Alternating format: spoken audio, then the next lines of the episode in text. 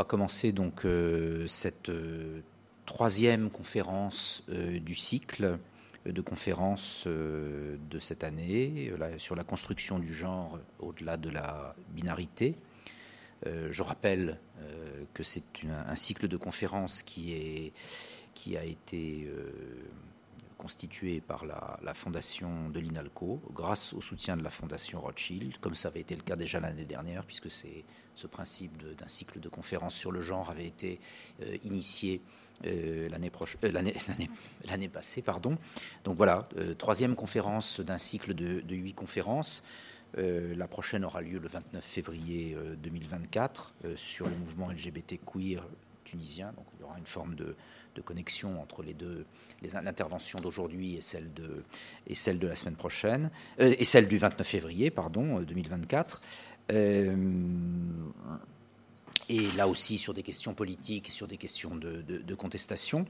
voilà, donc j'ai, moi j'ai le grand plaisir de, recevoir Zeynep Ouch aujourd'hui. Alors nous sommes rencontrés, je la connaissais de nom, mais euh, il y a presque deux ans, je crois, à, Marseille, euh, dans le cadre d'un euh, colloque organisé, enfin colloque workshop organisé autour de l'underground au Moyen-Orient, et on va reparler, je pense, de la dimension underground aujourd'hui dans ce, dans ce théâtre queer.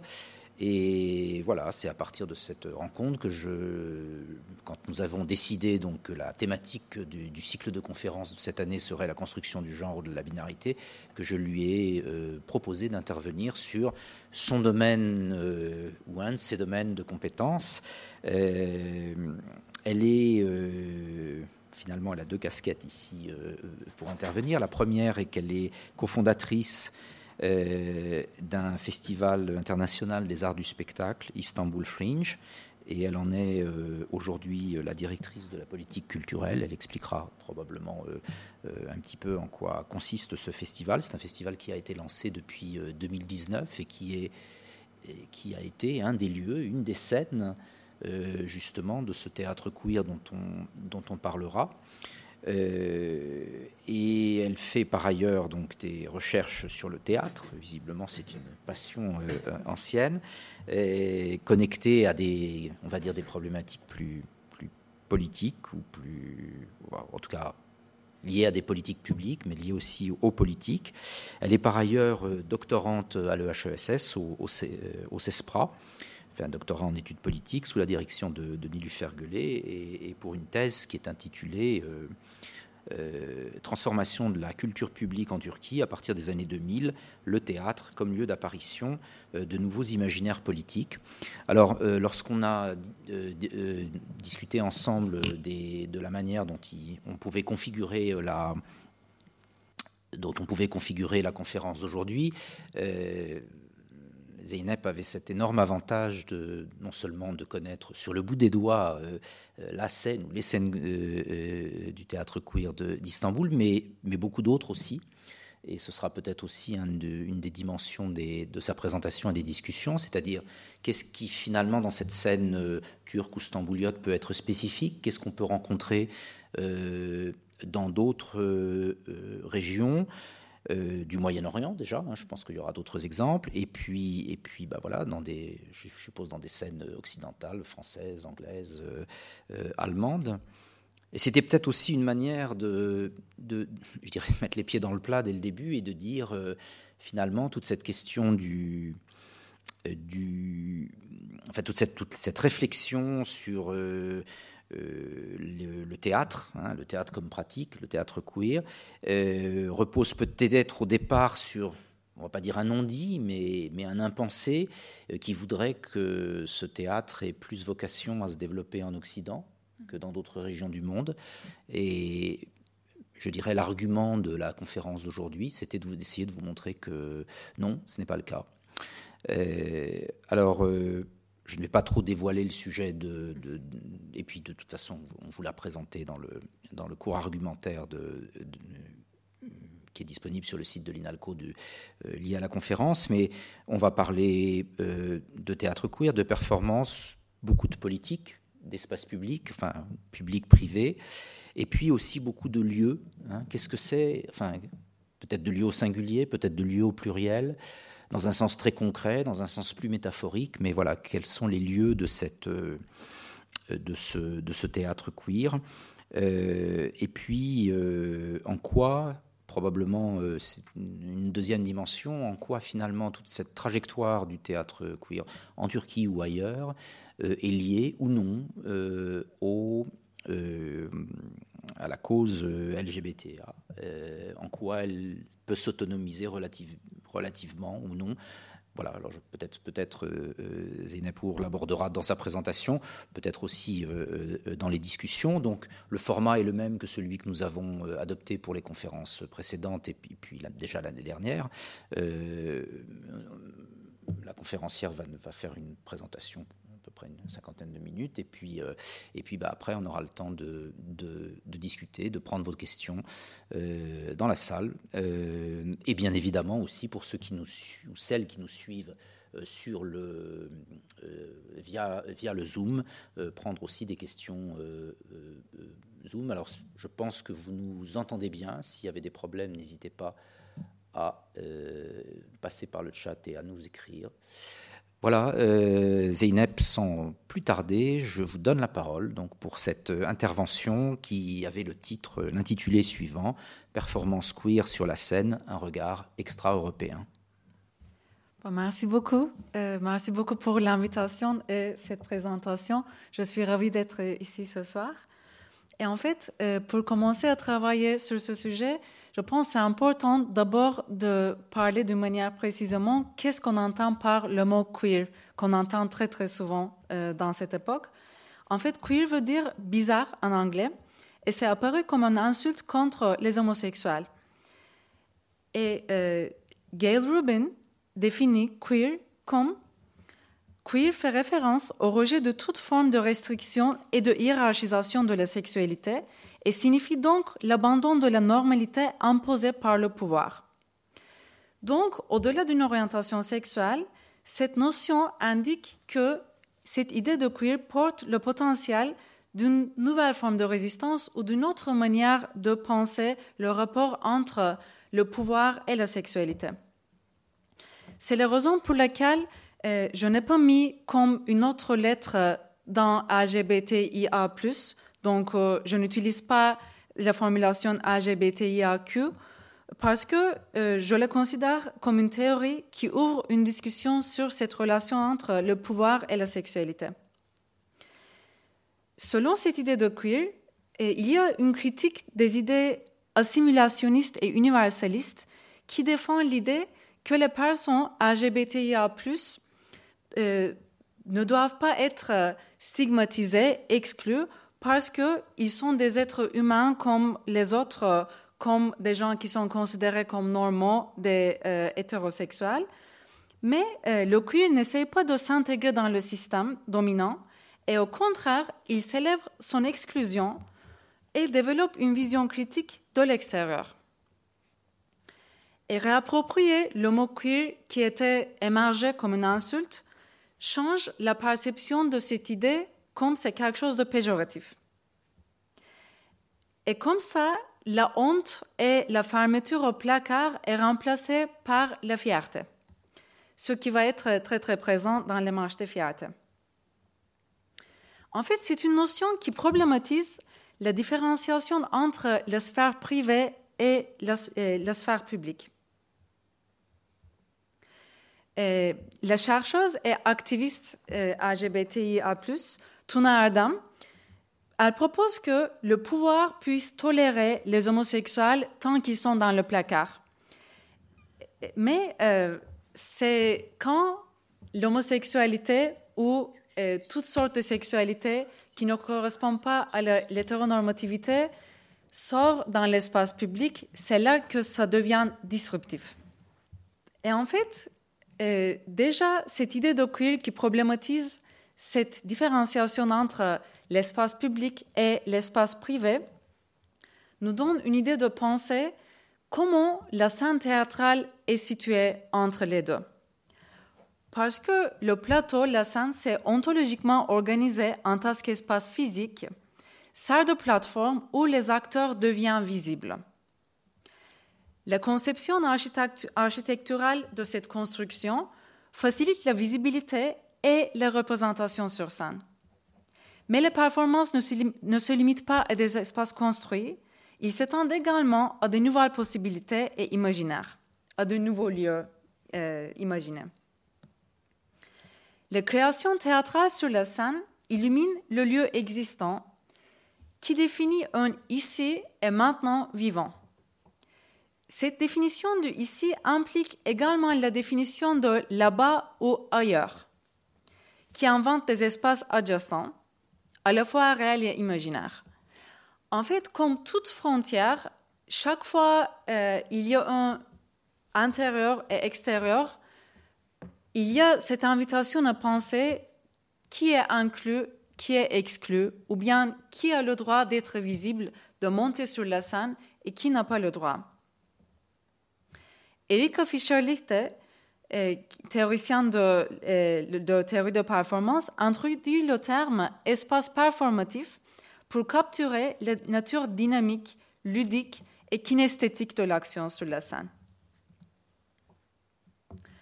Le corps, l'apparition du corps sur la scène contribue à de multiples couches de spatialité qui négocient, qui réaffectent et manipulent l'espace physique pour représenter divers décors.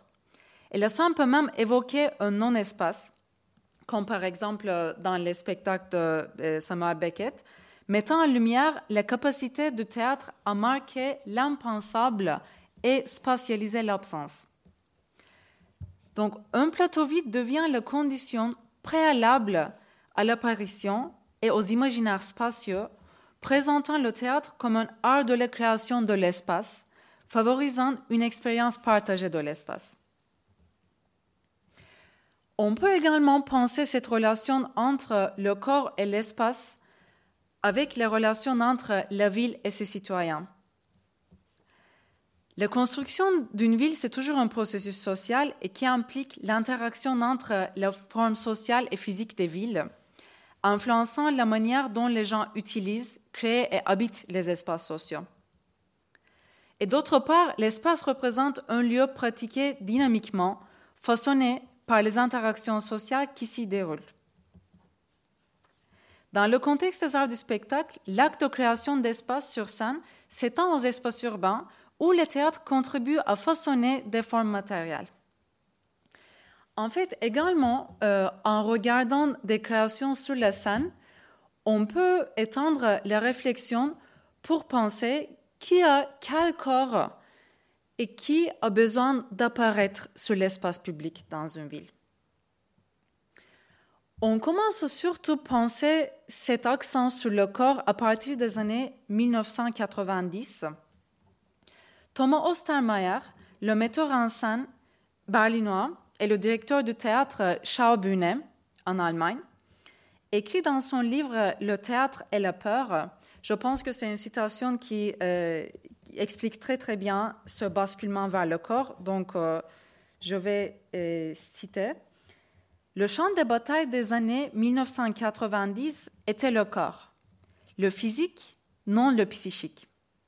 Le social passait par les relations entre différents besoins de corps entre eux. Les rencontres étaient des collisions de chair, de corps qui jouaient avec leur vie. Mais le plus grand problème du corps, c'est son désir à l'unir à l'autre, soit par la conquête, soit par la soumission.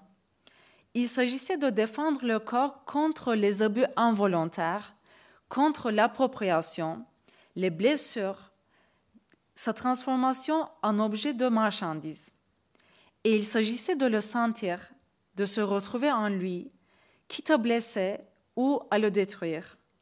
Il s'agissait de le quitter ou le dépasser avec des pratiques de gender crossing, de drague, ou euh, avec, par exemple, l'utilisation des drogues comme coke, ecstasy, speed, euh, qui forcent les limites du corps humain L'idéal, c'était d'avoir d'autant de vrais corps que possible, et ceux-ci devaient être enragés ou sombres. Le corps était le dernier bastion de l'autonomie et de l'autodétermination. En fait, dans cette citation, Ostermeyer met l'accent sur la mise en avant du corps dans le langage théâtral européen dans ses multiples dimensions. Les personnages, dans des créations théâtrales de cette époque, quittent la bienveillance des tragédies grecques en faveur d'une manifestation explicite de la violence sur la scène. Donc, on commence à intéresser qu'est-ce qui se passe au niveau corporel et quelles sont les limites de cette représentation sur la scène. Le corps apparaît comme l'objet de violence dans sa relation avec l'autrui et aussi le dernier espace où la liberté est une possibilité. Et sur la scène, le corps humain est montré dans son dichotomie entre contrôle, violence, résistance et la liberté. Et les limites du corps lui-même sont remises en question en juxtaposition avec les limites de l'autrui. Ainsi, on observe un changement de focus dans le théâtre du discursif vers le corporel, de ce que les personnages disent sur la scène vers leur existence corporelle. Ce changement de focus est présent à la fois dans l'écriture des pièces de théâtre et l'apparition de nouveaux genres inspirés par d'autres disciplines comme la danse et la performance ou, euh, par exemple, d'autres formes comme drag, des performances drag, ou euh, des performances burlesques, par exemple, euh, qui est plutôt présent dans le contexte français. Le focus sur le corps dans la danse contemporaine a ouvert des nouveaux horizons pour penser l'espace, le temps et le mouvement. On peut chercher les racines de cette euh, visibilité, de cet investissement des créations queer sur la scène avec ce changement de focus.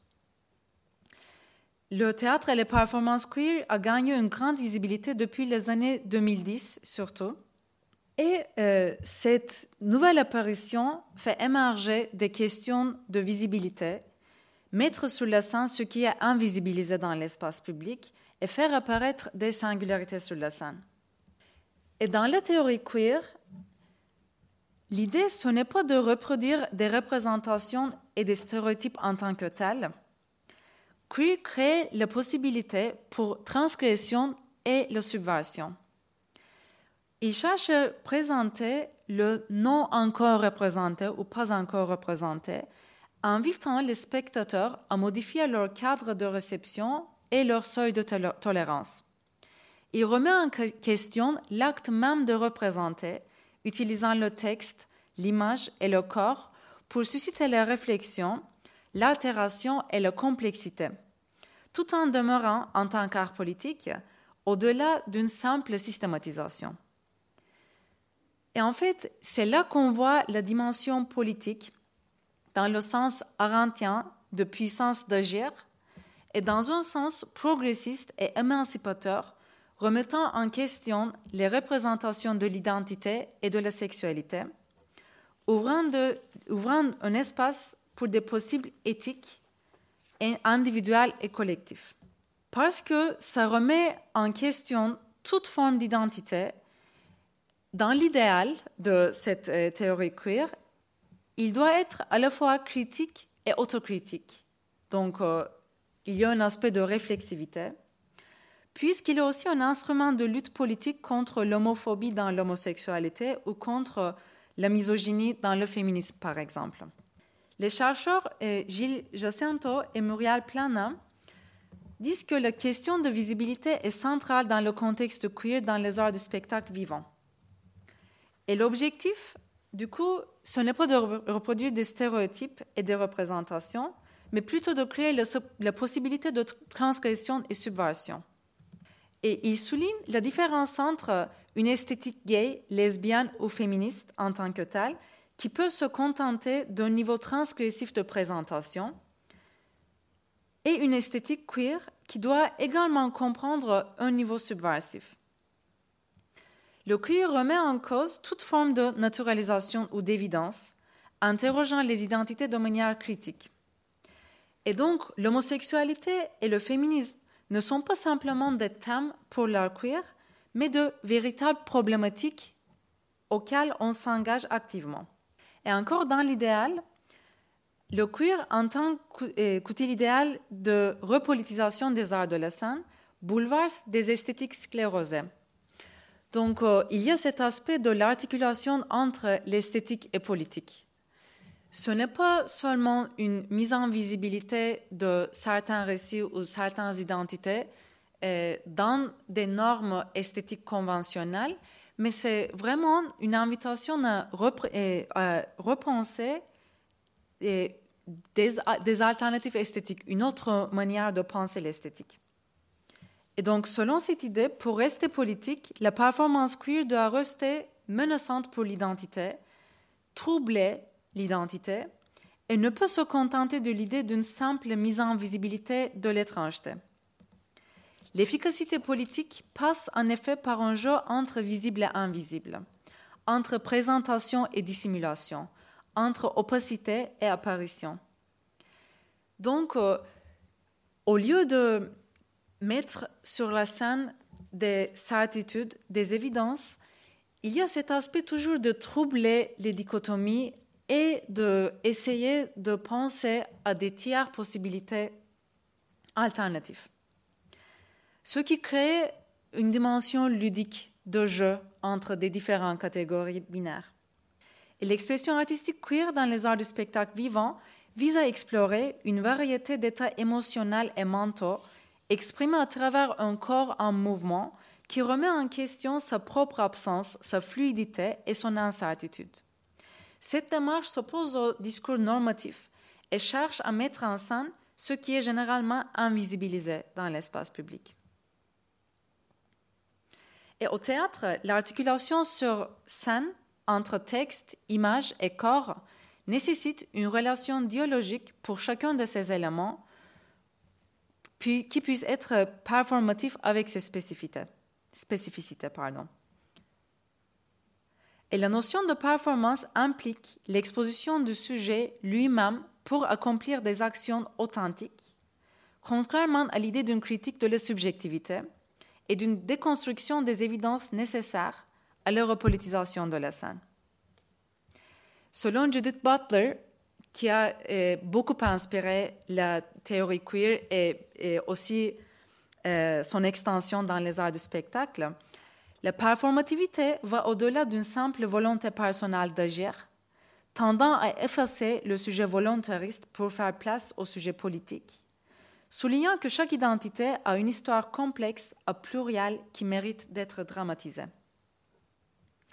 Et donc, selon cette idée, un théâtre queer doit éviter toute instrumentalisation de la pensée queer et ne se transforme pas en dogme de la perte d'identité ou de la réversibilité des genres.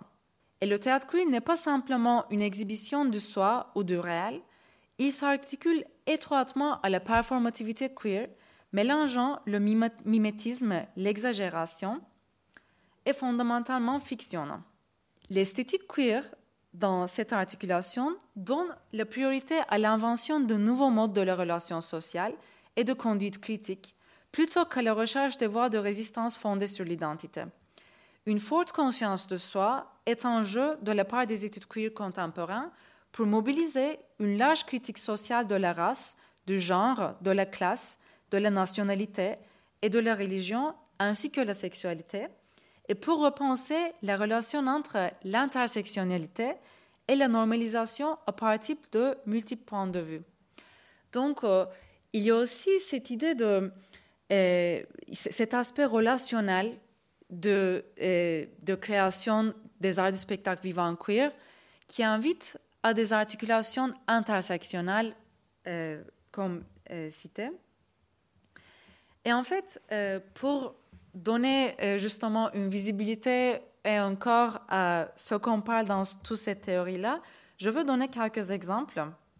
En fait, euh, c'est un spectacle qui s'appelle euh, Middlesex, écrit comme MDLSX, qui est créé par la compagnie italienne Motus en 2015, qui s'inspire de la, du roman Middlesex de Jeffrey Eugenides, publié en 2002, racontant l'histoire d'une personne intersexe, élevée en tant que fille, mais qui s'identifie comme homme à partir de l'adolescence.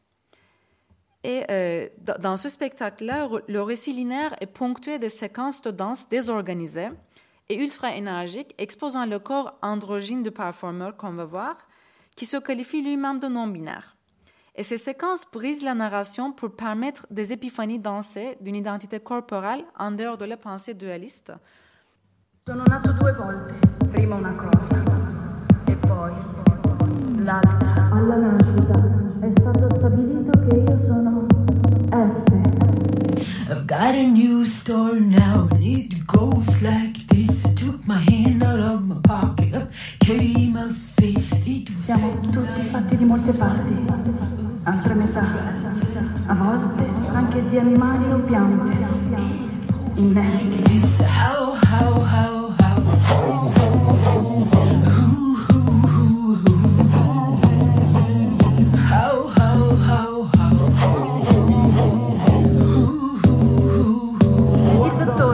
sosteneva che il genere viene determinato da molte influenze, sesso cromosomico, sesso delle gonadi, ormoni, strutture interne genitali, genitali esterni e cosa più importante di tutte, il sesso in cui si viene cresciuti.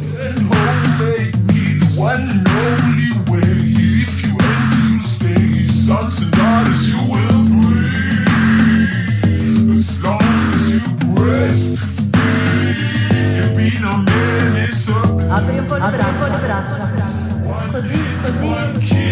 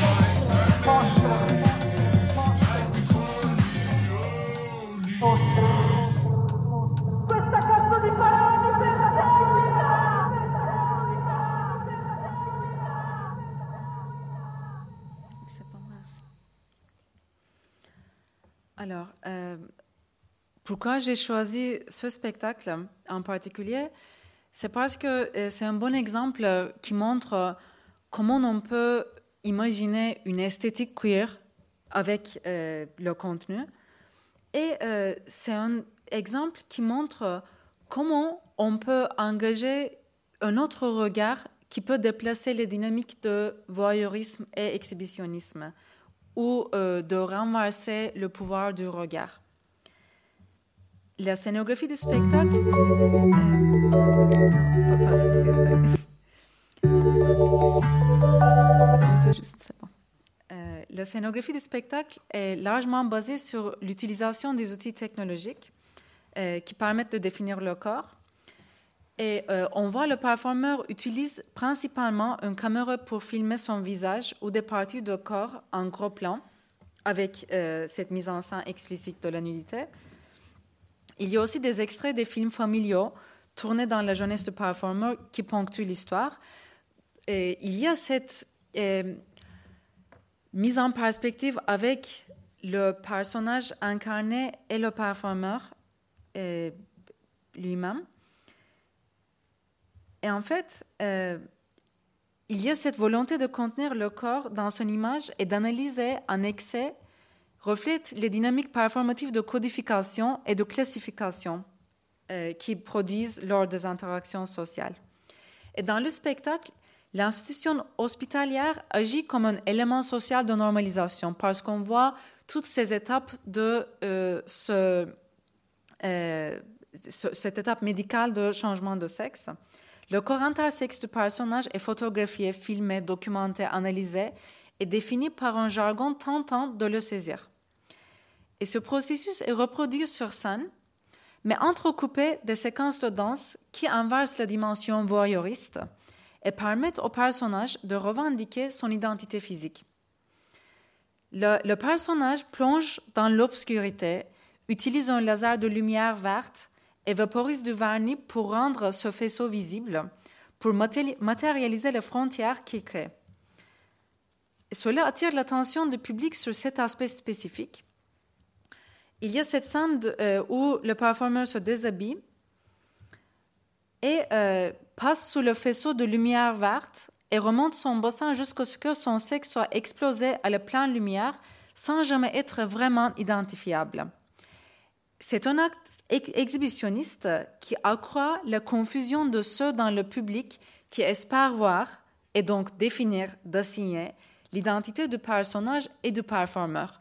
Comme c'est une question euh, que les gens intéressent très souvent et euh, qui apporte ce regard surtout aux gens transsexuels euh, qui sont en phase ou qui ont déjà fait des opérations par rapport à réattribution de sexe.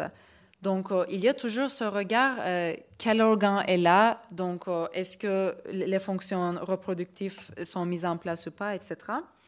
Donc, c'est une manière de réapproprier le regard et de le renverser, en fait. Donc, on renverse aussi la logique de l'analyse médicale qui assigne et catégorise.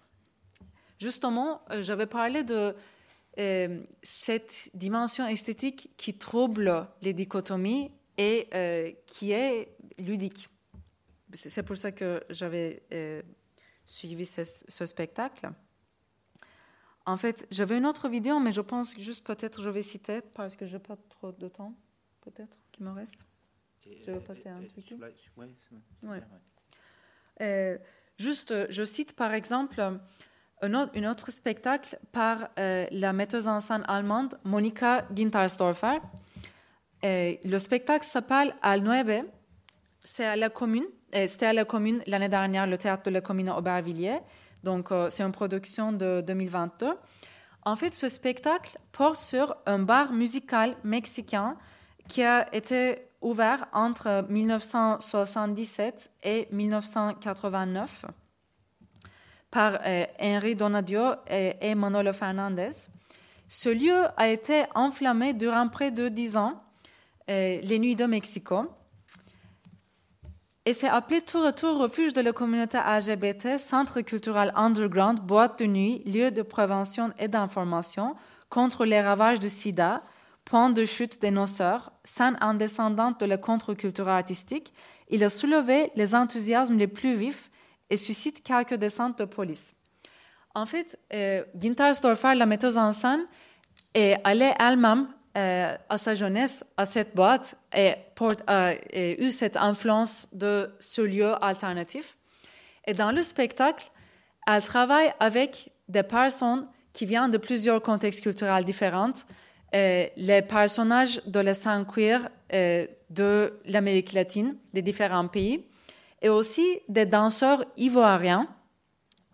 Et dans cette création à la commune, euh, elle a recréé cette atmosphère de boîte de nuit transgressif, subversif. Euh, C'était une mise en scène dans laquelle euh, d'abord le public, euh, on entre à la scène et on nous invite à prendre un verre dans le bar du théâtre et voir l'expo qui porte sur le boîte de nuit original au Mexico. Donc on comprend un peu le contexte et après on revient, le spectacle commence. C'est comme une réanimation du spectacle de cette boîte de nuit au Mexico. Donc, euh, il y a des performances de cabaret queer, euh, il y a des performances de danse. Et au final, on a invité à monter sur la scène avec des performeurs et euh, il y a une ambiance de boîte. Donc, on est invité en tant que public de faire partie de cette ambiance subversive, transgressive, transgressive queer nocturne. Avant de passer à Turquie, je vais donner un autre exemple de Beyrouth parce que, comme vous avez évoqué, euh, par rapport à d'autres exemples au Moyen-Orient, là, par exemple, euh, j'ai pas euh, vraiment de vidéo parce que même si plutôt dans des pays européens, il y a des artistes au Moyen-Orient qui performent, il y a un coût de visibilité.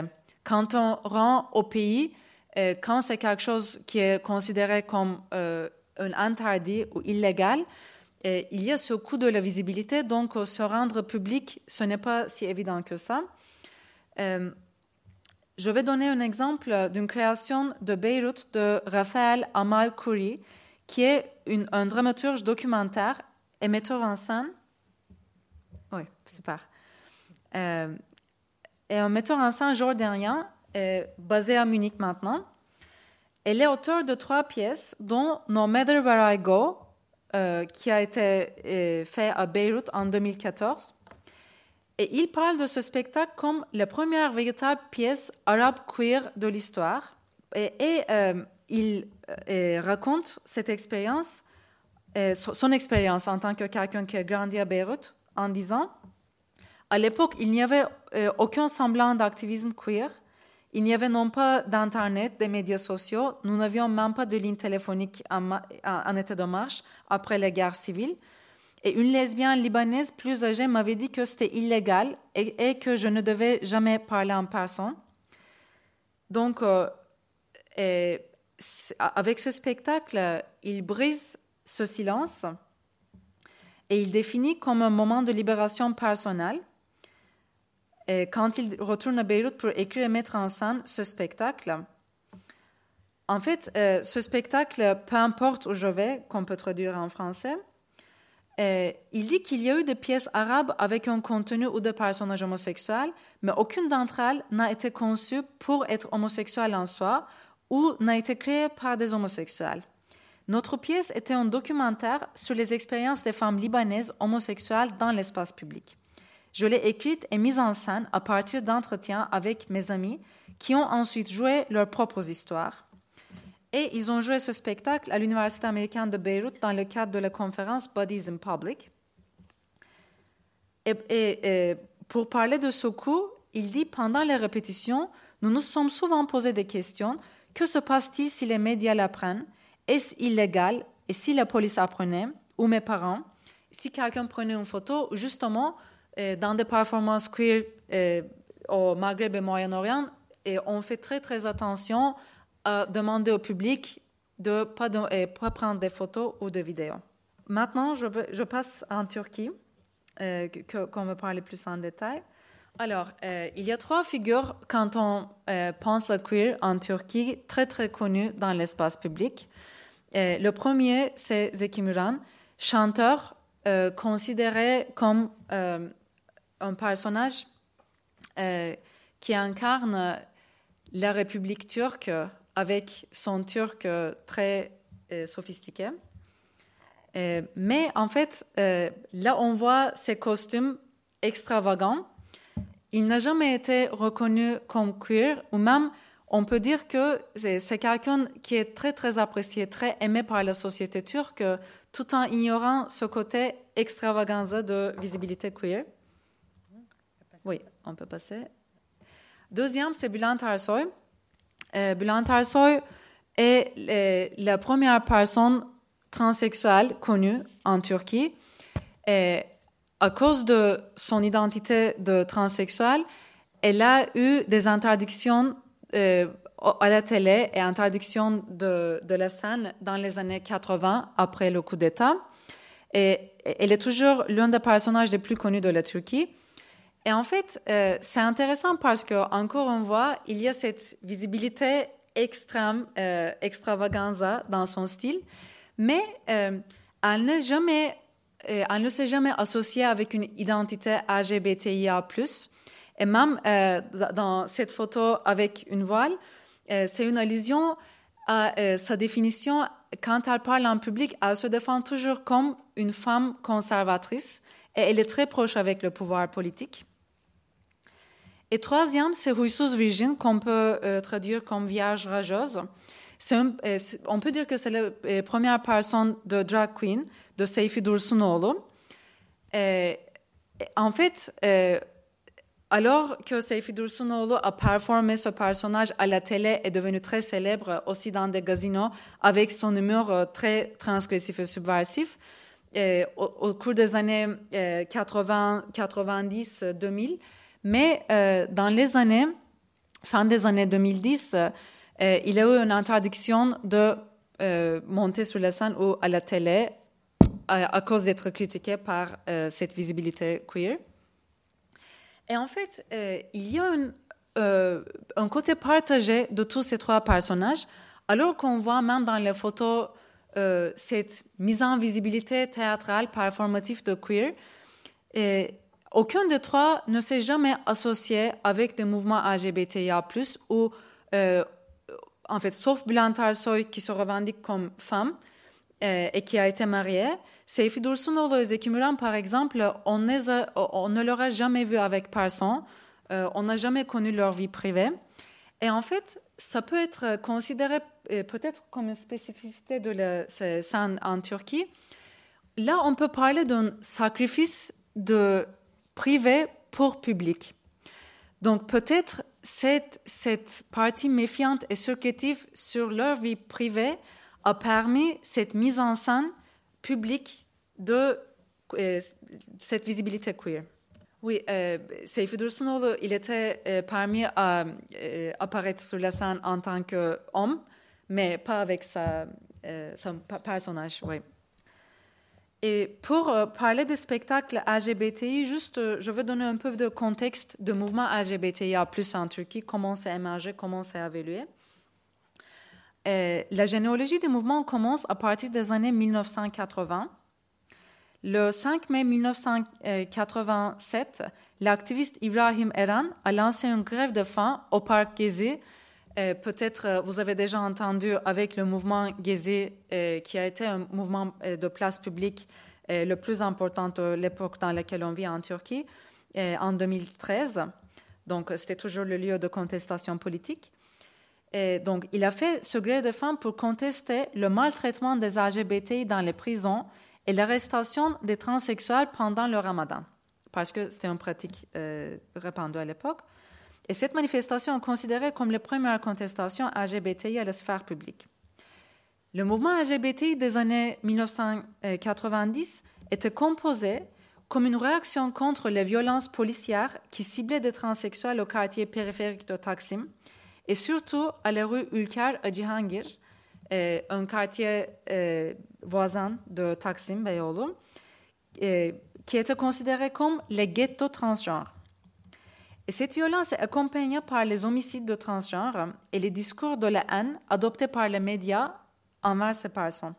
En 1993, l'Association internationale de l'homosexualité, située en Allemagne, a proposé de fêter les événements de marche de fierté à Istanbul. Et malgré la marche a été interdite et les organisateurs ont été arrêtés, la volonté des individus LGBTI engagés et non engagés pour son organisation a inspiré la création de Lambda Istanbul, euh, la fondation principale du mouvement LGBTI à Istanbul. En 1994, la revue Chaos G- euh, GL a commencé sa publication.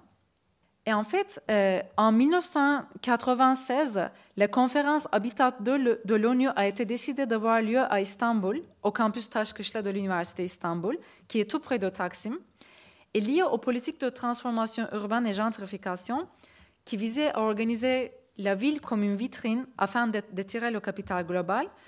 L'État a mené un projet de gentrification qui a instrumentalisé un discours de médicalisation avec l'usage étendu du mot purification à rue Ulcage et l'exclusion des transgenres. En 1999, le Centre culturel de Chaos GL a été inauguré comme un espace qui permet les échanges individuels, les rencontres, les conférences et les événements. Donc, euh, ce- ces deux, Lambda Istanbul et Chaos GL, deviennent des initiatives des plus actives de l'activisme LGBTI en Turquie. En fait, euh, c'est surtout la marche de fierté qui était le moment de visibilité disruptive dans la ville du mouvement LGBTI. Euh, J'ai parlé de son début et euh, ça, a continué avec une visibilité de plus en plus euh, augmentante, avec beaucoup plus de participation au cours des années 2000 et 2010, jusqu'à son interdiction en 2014. 2014 a été la dernière où, pa- pardon, c'était 2015.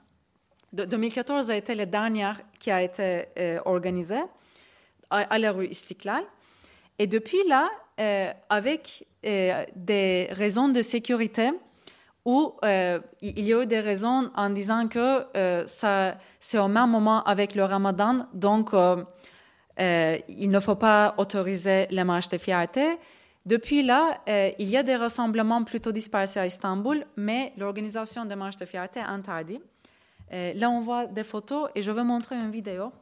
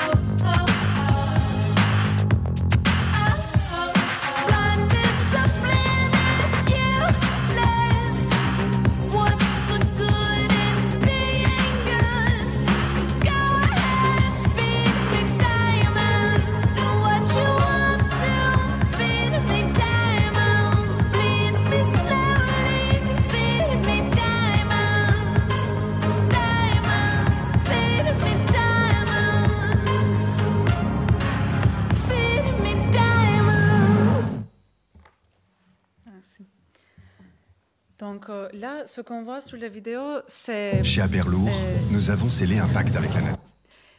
euh, c'est la rue Istiklal, donc la rue principale d'Istanbul, euh, qui était à ce moment complètement couverte euh, de drapeaux arc-en-ciel et avec tout- toutes ces personnes qu'on voit qui sont en train de danser, faire la fête, dire des slogans et surtout cette visibilité qu'on ne voit pas dans la vie quotidienne des, des drags, par exemple, euh, au cross-dressing, ou les personnes euh, qui sont là avec euh, des, talons, des costumes, etc.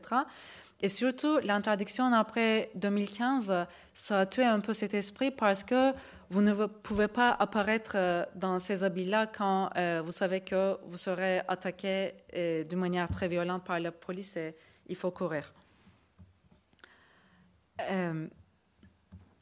Donc, en fait, l'émergence d'une euh, scène théâtrale queer à Istanbul, ça peut être en pensée à la fois avec euh, cet espace activiste qui a émergé, mais aussi à partir des années 2010, il y a ce qu'on appelle le mouvement de théâtre alternatif qui a émergé à Istanbul. Donc, euh, ce sont des théâtres des troupes qui reconvertissent des endroits non utilisés comme des anciens ateliers, magasins, etc., en théâtre avec leurs propres moyens. Donc, architecturalement, ce sont des cinq boîtes noires qui permettent euh, une relation assez intime avec les spectateurs et euh, qui sont à l'échelle micro. Donc, euh, en général, il y a une cinquantaine de places pour les spectateurs. Et là, on commence à écrire ses propres textes et créer un théâtre qui rend visible ce qui est invisibilisé dans le discours politique et dans l'espace public. C'est dans ce contexte que euh, des créations queer émergent. Pour donner quelques exemples, euh, je peux parler de Esmeray Özedikti. Euh, Esmeray, en fait, elle est, euh, elle est activiste, elle est comédienne et maintenant, elle fait partie de euh, Parti des travailleurs de la Turquie. Euh, en 2009, euh, elle joue dans deux adaptations différentes de la pièce Dario Fo, Le viol, dont l'une inclut des éléments de son propre viol. Euh, et euh, en fait, elle devient l'un des visages, l'une des figures les plus pionnières et connues de euh, l'activisme transgenre. Surtout, euh, depuis euh, 2010, elle joue le spectacle Cadının Bohçası, qu'on peut traduire comme le sac de sorcière, qui raconte l'histoire d'une femme transsexuelle autobiographique qui déménage de Kars, de l'est de la Turquie, vers Istanbul. Ce spectacle est inspiré de sa propre vie. Et en fait, euh, avec ce spectacle, euh, elle, elle a joué ça pour de très très longtemps. Elle a fait plein de tournées dans différentes villes de la Turquie. Et en fait, pour la première fois, en tant qu'une femme euh, transsexuelle, elle est placée en troisième position sur la liste de parti des travailleurs de Turquie, type, aux élections législatives de 14 mai 2023. Et ses priorités portent sur la protection des droits des personnes LGBTI+, sur la base de l'égalité de citoyenneté, et de fournir des emplois et d'améliorer des conditions de vie des personnes proposant des prestations de charme tarifées. Un, un autre euh, troupe que je voudrais citer, c'est Teatro Bilikan, qui a été fondé en 2010 par le duo Okan Urun et Melis Tezkan, alors qu'ils étudiaient les arts du spectacle à l'Université de Sorbonne à Paris. Ils créent les œuvres interdisciplinaires qui combinent installation, théâtre et performance. Ils n'ont pas leur propre théâtre, mais poursuivent leur carrière entre Istanbul et Paris. Ils définissent leur travail comme queer. L'une de leurs créations est Kıyamete kadar kapattım kalbimi, j'ai fermé mon cœur jusqu'à l'apocalypse, qui a été créé en 2017, euh, qui montre trois personnes sur la scène dans un espace nocturne hanté. L'espace inspire de ce qu'on appelle pavillon turc, une boîte de nuit populaire qui, euh, qui était répandue au- autour de Taksim euh, jusqu'aux années 2000. Et l'espace du pavillon est abordé comme un lieu de transgression et de possibilités où différentes orientations sexuelles et de classe sociale peuvent se rencontrer. Ces représentations en tant qu'espace hanté matérialisent le sentiment de perte et de dépossession dans la ville. En 2019, ils ont créé le spectacle Aloe, Rent Boy, euh, et kiralık euh, en turc, qui a été créé par l'écrivain du théâtre Özan Yula. C'est décrit comme un panorama sur l'état d'une jeunesse turque en déshérence. C'est une forme originale où l'histoire d'amour d'Adnan et de Simay tente de prendre vie dans un grand parc semblable à un cimetière.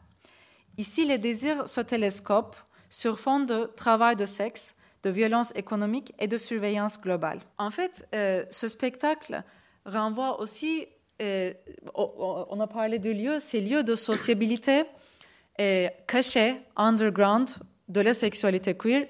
Et par exemple, le parc Gezi, avant son occupation, Euh, il ne faut pas imaginer le parc Gezi comme euh, un espace quotidien où les familles faisaient des pique-niques, etc. Mais c'était plutôt euh, un espace nocturne où il y avait ce rencontre des travailleurs de sexe LGBTI+, avant.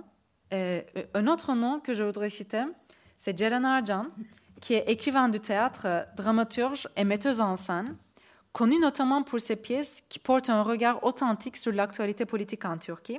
Et en fait, elle travaille comme dramaturge depuis 2003 au théâtre municipal de Bakırköy. Donc, c'est aussi intéressant et ça montre la porosité parfois de ce qui est institutionnel, officiel et alternatif en Turquie. Euh, elle est quelqu'un qui est ouvertement queer, qui écrit des spectacles queer, pas forcément tout euh, sont mis en scène dans le théâtre municipal de Bakırköy, mais quand même, euh, elle travaille euh, dans un théâtre municipal. L'une des créations qu'on peut décrire, euh, décrire comme queer, c'est sa pièce Çirkin İnsan Yavrusu, Petit Vilain Humain. Cette pièce est co-créée avec l'équipe Oyun Deposu, l'entrepôt des spectacles, dont Ercan est cofondatrice. Et cette équipe se compose de cinq femmes. Pour ce spectacle-là, elles définissent leur point de départ comme le manque de correspondance de ce qui est actuel sur la scène du théâtre en Turquie. Et en fait, euh, ce- cette création-là est inspirée par le petit vilain can- et le vilain petit canard d'Andersen, qui explore les impacts de polarisation politique en Turquie sur la vie ordinaire. Ce spectacle rassemble trois femmes minorisées par la société sur la scène. L'une est voilée, l'une est kurde et la dernière est lesbienne. Elles sont montrées sur la scène dans leur processus de construction identitaire ainsi que leur lutte contre les préjugés auxquels elles font face. Une intersectionnalité apparaît dans leur rencontre avec des préjugés et interventions sociales qui les fait sortir de leur vie isolée.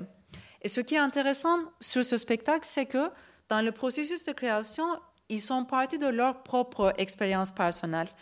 C'est Arjan qui parle de son identité lesbienne.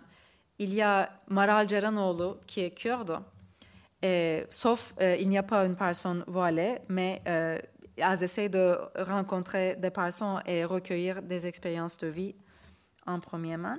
Un autre exemple plus récent, plus contemporain que je veux citer, c'est Nadir Sönmez. Il est acteur, écrivain et réalisateur. Ces spectacles qu'on peut décrire surtout queer parce qu'il y a toujours euh, cette idée réflexive et autobiographique.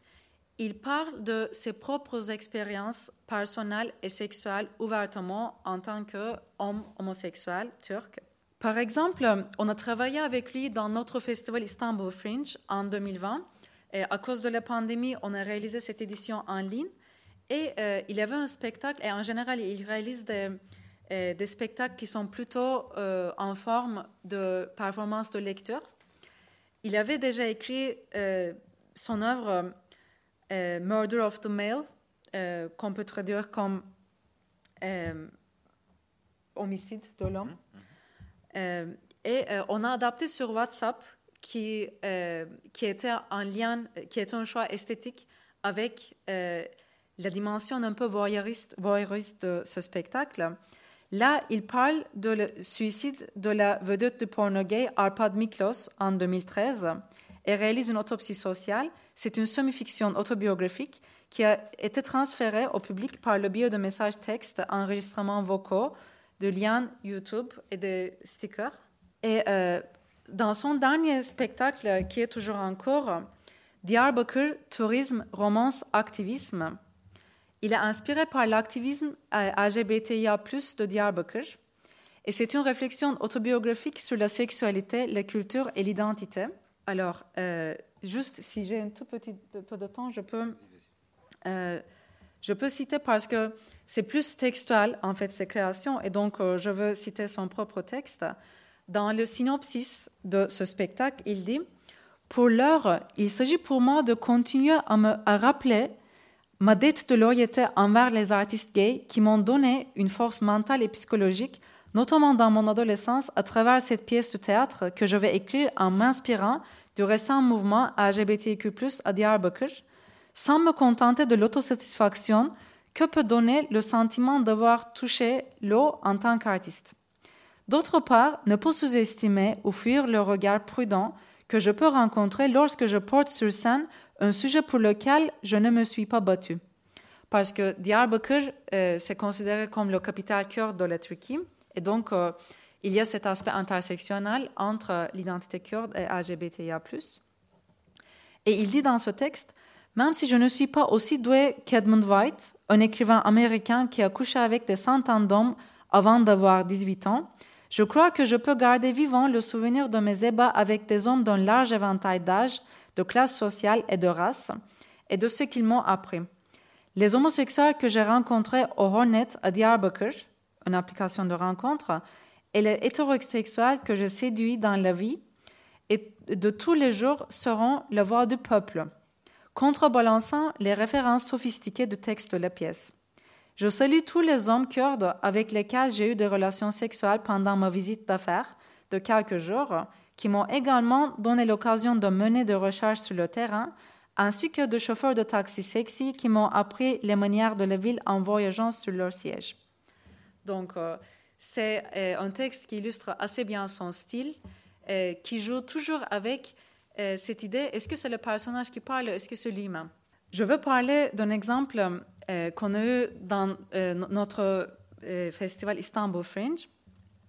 C'était pendant la dernière édition 2022, en septembre. Et en fait, c'est un contexte assez particulier parce que c'était le 23 septembre 2022, exactement le lendemain de la grande réunion de famille à Fatih, organisée par la plateforme de l'Union et la lutte dans l'opinion liée à l'association de culture et d'entraide sous le foyer de Alperen Yesevi. Donc, euh, c'est euh, une organisation nationaliste, ultranationaliste turque est organisée par des militants ultranationalistes historiquement engagés au sein du parti du mouvement nationaliste MHP. Cette marche a la particularité d'être la première marche ouvertement anti-LGBTI+, soutenue par plusieurs organisations civiles et surtout le gouvernement lui-même. Le fait que le Haut Conseil turc d'audiovisuel, RTÜK, a diffusé les vidéos de propagande de cette marche comme des annonces publiques, alors que la marche de fierté à Istanbul était interdite à rue Istiklal depuis 2015, marque une politique gouvernementale homophobe assumée déjà. Et donc, euh, juste au lendemain de cette marche, nous, dans le festival, on avait un spectacle ouvertement assumé queer qui s'appelle Sad Boy de euh, l'artiste chypriote grec Panos Malaktos. Et en fait, euh, pour, illustrer parfois des incohérences qu'on peut voir dans des contextes autoritaires qui fait une spécificité de la scène turque, euh, ça nous a choqué, mais en 2021 et 2022, on a reçu le soutien du ministère de la Culture. Alors que notre festival, c'est un festival euh, alternatif euh, dont l'une des priorités est de mettre en scène les récits des minorités. Et on a beaucoup de spectacles ouvertement queer et euh, où il y a une sexualité explicite ou une nudité explicite sur la scène aussi. Donc, ce spectacle a été soutenu par le ministère de la Culture dans une certaine façon. Et en fait, euh, dans le même affiche, on voit le synopsis euh, et euh, avec le mot avec le soutien du ministère de la Culture de la Turquie. Et le synopsis, c'est ça. J'avais un copain, puis j'ai été quittée. J'ai été quittée, j'ai acheté un string et j'ai besoin de beaucoup de validation. Panos Malaktos travaille avec Elias Adam et effectue des recherches sur le concept de vulnérabilité radicale. Sad Boy aime sa souffrance et l'état brut. Il est gay, excité, a le cœur brisé et extrêmement pacifique. Il a Instagram, donc il existe. Sad Boy est un portrait autofictionnel d'un danseur sad boy. Et le spectacle tente une narration ambiguë et complexe qui explore le sexe, l'amour et la tristesse dans l'art postmoderne entièrement technologique et sexualisé. Normalement, ce ne sont pas des mots exactement qu'on a euh, l'habitude de voir avec le logo du ministère de la Culture, on va dire. Et en fait, euh, on a organisé ce spectacle dans un lieu euh, vraiment alternatif euh, qui s'appelle Tuhafie, qui est à Çeliktepe, donc dans un quartier qui n'est pas du tout habitué à avoir des, organisations culturelles. Il y a plutôt des ateliers. Et à la base, c'est même pas un théâtre, c'est un office d'architecture, mais il y a un euh, espace un peu adjacent qu'ils utilisent ou qu'on utilise. Normalement, on n'utilise pas euh, par le genre de théâtre, mais on organise des performances là. Et donc, cette performance est organisée là. Et, et pend- et- dans le public, pendant le spectacle, il y avait euh, des personnages de la scène nocturne queer connus comme Kubra et Akishka. Et la soirée a continué avec une fête où Kubra et Akishka ont mixé.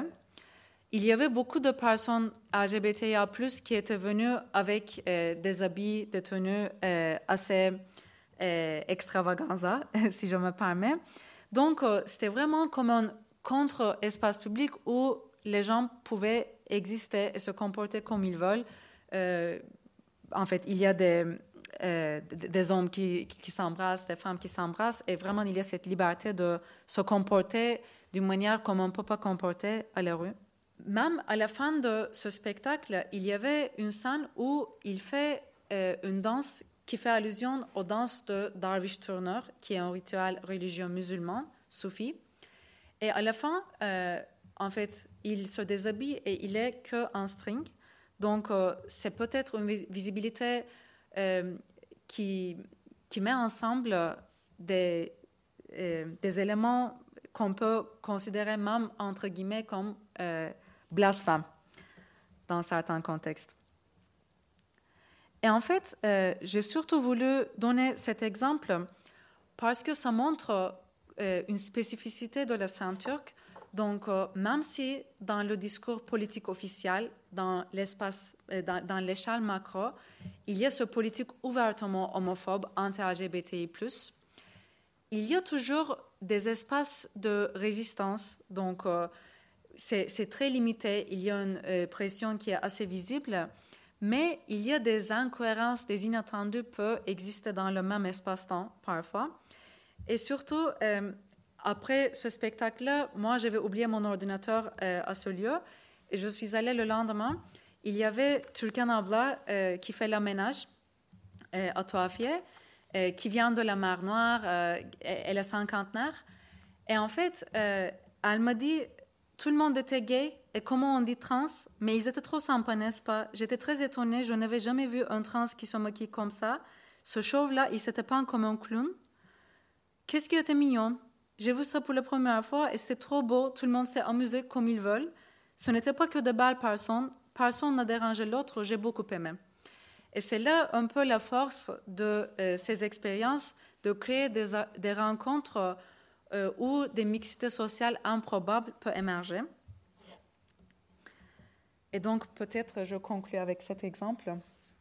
J'étais déjà un peu trop longue. Merci euh, Zeynep. Euh, alors, sans, monopoliser les, questions, mais en profitant de, mon rôle de, discutant, peut-être pour faire le, lien avec, euh, avec ce qu'on va, les, les questions et les réponses euh, euh, qui vont venir, euh, et en par- partant de ce que tu as mentionné à la fin, c'est-à-dire euh, ton expérience dans ce festival Fringe que tu as euh, cofondé et à la direction duquel tu es associé. Euh, si, si tu devais faire un bilan, euh, tu as dit tout à l'heure, euh, on, a, on a beaucoup monté et montré de théâtre queer, de, de performances queer euh, dans notre festival, dont je rappelle qu'il existe depuis 2019. Qu'est-ce que tu ferais comme bilan aujourd'hui? Quand je dis bilan, c'est à la fois qu'est-ce que tu considères comme des succès? Tu, en as déjà euh, dit quelques mots, tu viens d'en dire quelques mots d'ailleurs, euh, comme, des échecs. Est-ce que tu as vu cette scène évoluer? Et qu'est-ce que tu vois comme perspective euh, pour demain? Peut-être déjà à partir de ce qui est ton cette expérience et cette. tu as beaucoup parlé des, des mises en scène des expériences, mais pour parler de ta de la mise en scène de ta propre expérience, voilà, quel regard tu portes sur cette trajectoire euh, et ce, ce travail euh, où vous avez voulu euh, mettre en scène donc du théâtre queer? En fait, ce que j'ai dit cette année dans mon discours d'ouverture, parce que c'était notre cinquième année, j'ai dit on a créé beaucoup de beaucoup de fractures dans euh, les plafonds en verre. Et ce que je, ressens vraiment, parce que il y a certaines choses, parfois, euh, personne nos, nos affaires, donc on pense que c'est interdit. Parce que bien évidemment, il y a ce coup, il y a cette ostracisation des personnes LGBTIA+. Déjà, la scène théâtrale, euh, en tant que forme d'art, est assez ostracisée dans le contexte d'aujourd'hui à cause euh, des raisons politiques. Euh, comme il n'y a pas beaucoup de théâtre, euh, presque pas du tout, qui soutient le gouvernement. Mais en fait, euh, on a réussi à faire des choses que j'étais même étonnée qu'on a pu faire ça en Turquie. Par exemple, je pense que c'était chaque année le cas même, mais en 2019, donc quand on a organisé pour la première fois, il y avait un spectacle dans lequel il y avait deux hommes qui s'embrassaient sur la scène. Et ce sont des règles un peu non dites, euh, la jurisprudence de, de la scène théâtrale en Turquie. Euh, c'est la nudité féminine d'abord et c'est la mise en scène explicite de la sexualité, homosexualité qui cause des réactions. Mais je pense qu'on a pu faire ça parce que ça reste très alternatif dans des endroits euh, assez alternatifs. Donc, on n'a pas eu de problème directement par rapport à ça. Euh, même par exemple, euh, il y a cette euh, porosité et cette interaction avec les Charles Maison parfois, quelque chose qui m'a beaucoup étonné personnellement. On a mis, en fait, on a programmé des spectacles queer étrangers à Alan qui est un lieu géré par la mairie de Kadıköy. Donc, c'est un lieu géré par une mairie quand même, euh, où il y a une visibilité ouvertement queer. Où, par exemple, on avait aussi programmé un spectacle euh, qui s'appelle Nutcrusher, euh, qui venait de l'Angleterre, où on voit à un moment donné les femmes torse nu, ce qui, est un interdit non officialisé. Donc, parfois, il y a des choses un peu choquantes, je trouve. Mais par exemple, j'ai mentionné qu'on a eu le soutien du ministère de la Culture pour deux ans. Cette année, notre euh, application, ça a été refusé. On ne sait pas pourquoi, on n'a pas d'explication, mais peut-être euh, quelqu'un s'est rendu compte de euh, oui, peut-être cet aspect queer. Et donc, pour, pour le futur, au, au niveau de perspective, je pense euh, les, les personnes LGBTIA+, queer, sont les personnes les plus ciblées par le gouvernement actuel aujourd'hui. C'était la première chose que Erdogan avait dit après son élection, après les élections de 14 mai 2023. Euh, C'était, euh, eux, il y a des LGBTI, nous ne sommes pas des LGBTI, on ne va pas laisser ces gens rendre les enfants de la Turquie LGBTI. Donc déjà, ça définit le ton de ce qui attend quand même euh, cette scène, je peux dire. Mais euh, je pense qu'il y a euh, une scène très innovante, créative et résiliente qui cherche à trouver d'autres manières, d'autres esthétiques de faire continuer quand même euh, cette production artistique. Merci Zeynep pour, euh, euh, ta réponse et puis, pour ce partage d'expérience. Tu, viens de dire d'autres scènes, d'autres scènes à partager. Est-ce que, en fait, quand, je- quand tu montrais les images de la, de la marche de fierté, je, me- je me disais, euh, euh, de toute évidence, euh, la marche elle-même est une scène. Euh, et, et une performance, c'est- évident. Tu as expliqué aussi, tu, as, tu, tu, as, tu es revenu, tu as décrit finalement ce qu'étaient les lieux, des petits, des- tu, les, tu les qualifiais de petites boîtes. Quel est le. Que, finalement, tu proposes plusieurs. euh, tu proposes plusieurs types de lieux, voire peut-être euh, des, une manière de sortir de ces lieux. Euh, voilà, j'aimerais bien que tu reviennes, comme tu le souhaites, mais sur la question du lieu ou des lieux, je crois qu'il faut le- probablement le conjuguer au, au pluriel. Voilà, Oui. ce sera ma deuxième question. En fait, euh, il y a peut-être il faut diviser en deux- ou genre, créer deux catégories. Euh, je parlais des théâtres alternatifs, donc euh, des théâtres euh, à petite échelle reconvertis, mais surtout, là, j'avais peur d'être tr- trop longue, mais il y a une scène nocturne qui est très, très dynamique vivante. En fait, avec beaucoup de figures qui font des performances de drague. et qui, donc maintenant, il y a porosité entre cette scène nocturne et l'art de la performance. Et je pense que d'ailleurs, c'est l'une de mes perspectives pour notre festival. Euh, normalement, cette scène nocturne n'est pas considérée comme euh, en fait, dans le cadre des arts du spectacle, mais je pense que c'est un peu euh, snob de la part de la scène de théâtre à complètement négliger la création et l'innovation qui est tellement visible dans cette scène. Donc, j'essaie de créer ce pont avec notre festival. Et par exemple, là, on peut parler des lieux de nuit, de boîtes, euh, comme Medja, euh, syndicat qui est ouvert à Beyoğlu maintenant, euh, Gizli Bahçe, euh, Ziba.